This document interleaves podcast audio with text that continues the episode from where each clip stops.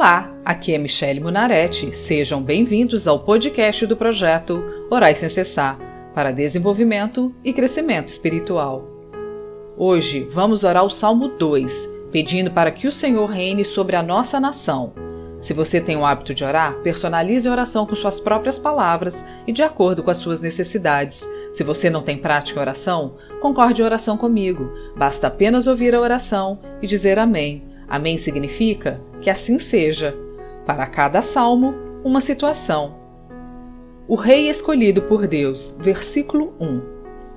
Porque as nações pagãs planejam revoltas, porque os povos fazem planos tão tolos. Senhor, tenha misericórdia dos povos que se enfurecem contra ti e imagina que pode viver sem Deus. Por que se recusam a ouvir a tua palavra? Porque eles fazem tanta maldade dizendo ser o bem? Senhor, coloca as tuas mãos sobre as nações, para que se arrependam em tempo. Versículos 2 e 3 Os seus reis se preparam e os seus governantes fazem planos contra Deus, o Senhor e o rei que ele escolheu. Esses rebeldes dizem: Vamos nos livrar do domínio deles, acabemos com o poder que eles têm sobre nós. Senhor, oro para que tu venhas mudar essa situação, pois os reis da terra querem liberdade de viver por eles mesmos, se rebelam contra ti e conspiram contra o Deus Todo-Poderoso. Assim têm sido os nossos governantes e juízes desse mundo. Cruéis, vivem longe da sua palavra e dos teus mandamentos, matam, enganam, escravizam o povo e riem entre eles, pois pensam: quem tem poder sobre nós?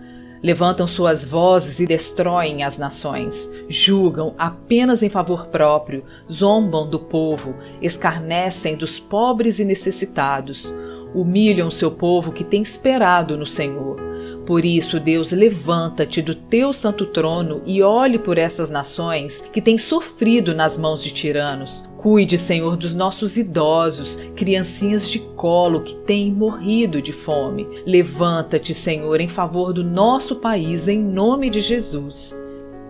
Versículo 4: Do seu trono lá no céu, o Senhor ri e zomba deles. Aleluia, porque o Senhor é onipotente, nada pode frustrar os planos de Deus. O Senhor nada tem a temer nas atitudes humanas, pois o Senhor vê as nações e no seu devido tempo trará justiça ao seu povo, ao povo que espera no Senhor. Deus ri e confunde todos os que se exaltam. Versículo 5 Então, muito irado, ele os ameaça e os assusta com seu furor.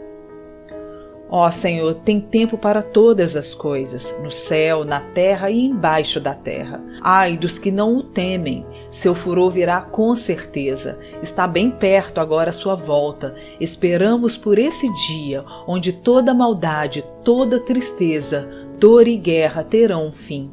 Ansiamos a sua volta, por isso nos capacita a fazer somente a sua vontade aqui nesse mundo tão cruel. Versículo 6. Ele diz: Já coloquei o meu rei no trono lá em Sião, o meu monte santo. Graças a Deus temos um rei, um Salvador e Senhor, o plano perfeito de Deus. Enviou-nos o seu Filho amado, que reina no Santo dos Santos e intercede por nós todos os dias. Versículo 7. O rei diz: Anunciarei o que o Senhor afirmou o Senhor me disse: Você é meu filho, hoje eu me tornei seu pai. Jesus Cristo, Filho de Deus, que na cruz carregou todos os nossos pecados, homem igual não existiu e nunca existirá. Ele é inigualável. Versículos 8 e 9. Peça e eu lhe darei todas as nações, o mundo inteiro será seu com uma barra de ferro você as quebrará e as fará em pedaços como se fossem potes de barro. Ó, oh, graças te damos, Pai querido, todo poder, toda honra e toda glória seja dada a esse nome, Jesus, pois quem é o homem que faz os céus e os mares se curvarem ao poder do teu falar, que põe fim nas doenças, nas tristezas, sonda os corações e pode todo homem transformar. Somente Jesus, Filho de Deus, que conhece cada parte do nosso ser, que habita em nós, dando-nos vida para sermos vencedores. Versículos 10 e 11. Agora escutem, ó reis, prestem atenção, autoridades, adorem o Senhor com temor, tremam e se ajoelhem diante dele.